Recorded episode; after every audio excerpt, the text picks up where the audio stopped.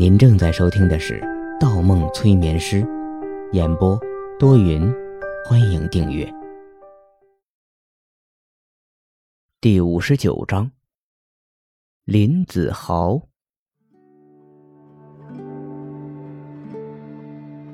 男人与方墨年龄相仿，脸庞光洁白皙，五官棱角分明，鼻梁高挺。略紧的商务休闲装将身材健硕的曲线完全衬托了起来。附加上旁边的那辆保时捷，方墨觉着对方的形象就是万众少女口中的那种男神，一点都不夸张。你好，我是方墨。两人致意握手，男人落落大方，显然保持着握手这种礼仪习惯。方墨猜测，男人的职业应该是商业高管、金融领域或者体制内。两人手掌一合，他心中一愣，对方的掌心有茧子，看来还热衷某些体育运动。林子豪说：“你好，我叫林子豪，子怡的朋友，也是子怡的众多追求者之一。”方墨笑了笑。瞥了眼杨子怡，女人的脸上浮上一丝红晕，果然是做挡箭牌。可她一个无执照的医生做挡箭牌，未免太逊了吧？他又扫了眼林子豪，虽然男人的目的性很强，但男人的目光明亮，面带笑容，对方的坦诚让他很欣赏。你挺有福气啊！方墨转向杨子怡，杨子怡瞪了眼方墨，接着转身从林子豪手中接过购物袋，淡淡的说：“你回去吧，谢谢你送我回来。刚才替我刷卡的钱，我一会儿转给你。”林子豪回答说：“嗨，不用，是我抢着买单的，为你做点事情我很开心，就让我保持这份开心的心情吧。”方墨的目光。落在那几个购物袋子上。芬迪、古驰、迪奥，心里想：有钱人的生活就是不一样，买奢侈品和买白菜一样。不过，林子豪同学，加油啊！我看好你。他说：“哎，别着急走啊，进来坐坐，喝杯茶。”你，杨子怡撇了下嘴。脸上瞬间黑了下来。林子豪见杨子怡有些不悦，摆摆手：“哈，不了不了，不打扰你们两个。哪有打扰不打扰的？交个朋友嘛。那句话怎么说来着？有朋自远方来，不亦乐乎。”方墨推着杨子怡往大厅里走，笑着替男人打开了玻璃门。他的手搭在杨子怡的一只胳膊上，杨子怡用另一只手。卡在他的手背上，用五只淡粉色的指甲紧紧贴着他的皮肤。杨子怡在用女人的小把戏威胁他，他不知道今天的方医生又要搞什么鬼，他有些生气。方墨背着林子豪，用口型对杨子怡说：“交个朋友嘛。”他最反感非病人的陌生人走进自己的咨询中心。但执意邀请林子豪进来，因为林子豪很可能帮他解决身边的一个麻烦，而且他觉得林子豪挺不错的，至少表面坦诚不做作，比电视剧里的那些公子哥要好很多。当然，他也没接触过几个富家子弟。三人对坐着，方墨沏了一壶茶，当然是隔壁街二十元一包的那种货色。但他估计对面的两个人都喝不出来。自从知道了前几次饮用过莫名其妙的热水后，杨子怡一直心有余悸。他撇了撇茶水，端起来，没敢喝。林子豪喝了一口，点点头说：“哎，别客气，我坐一会儿就走。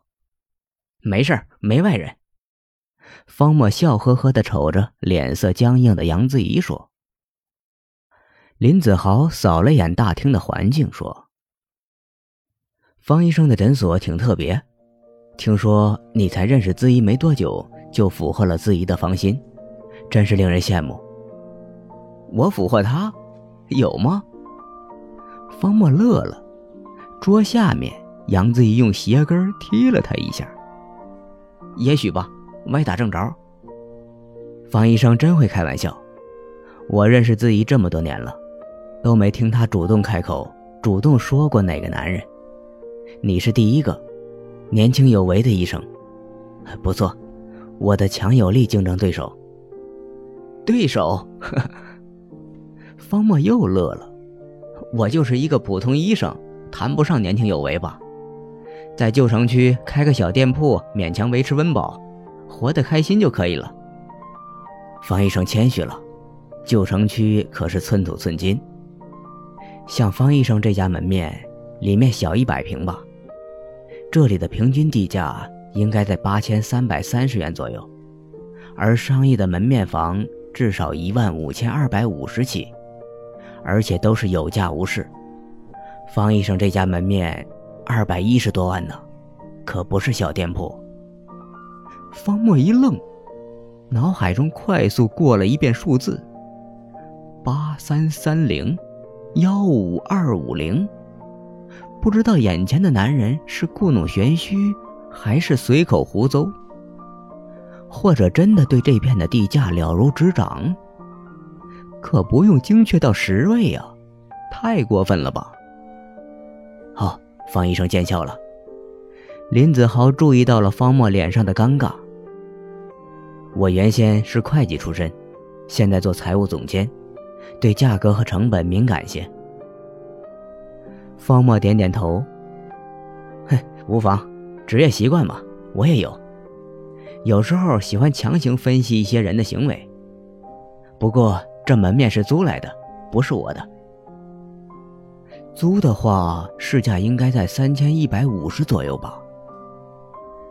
方墨一惊，他回到冀州三年了，第一年房租两千九百五，第二年三千零五十，今年的价格正好涨到三千一百五，巧合。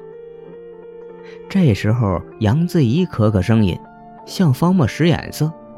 意思是尽快让林子豪离开。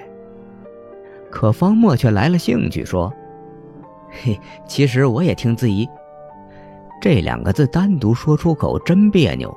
他声音一顿：“我也听自怡说过你，一表人才。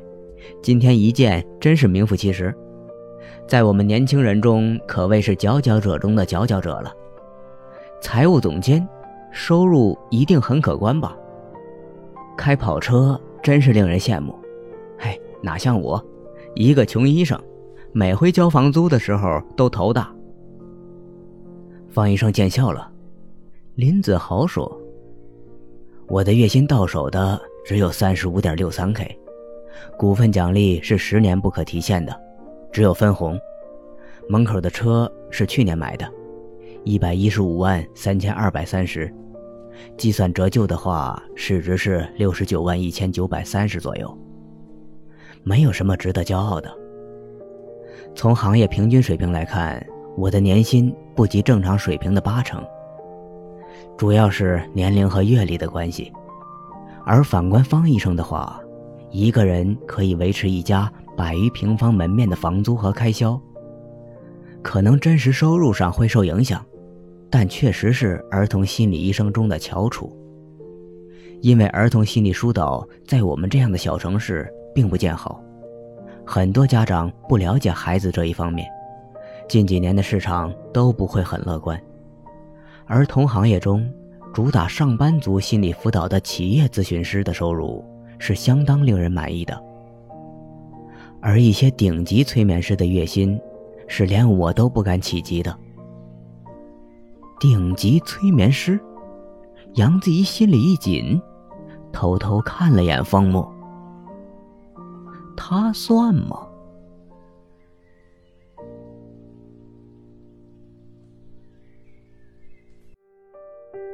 本集播放完毕，喜欢请投月票，精彩继续。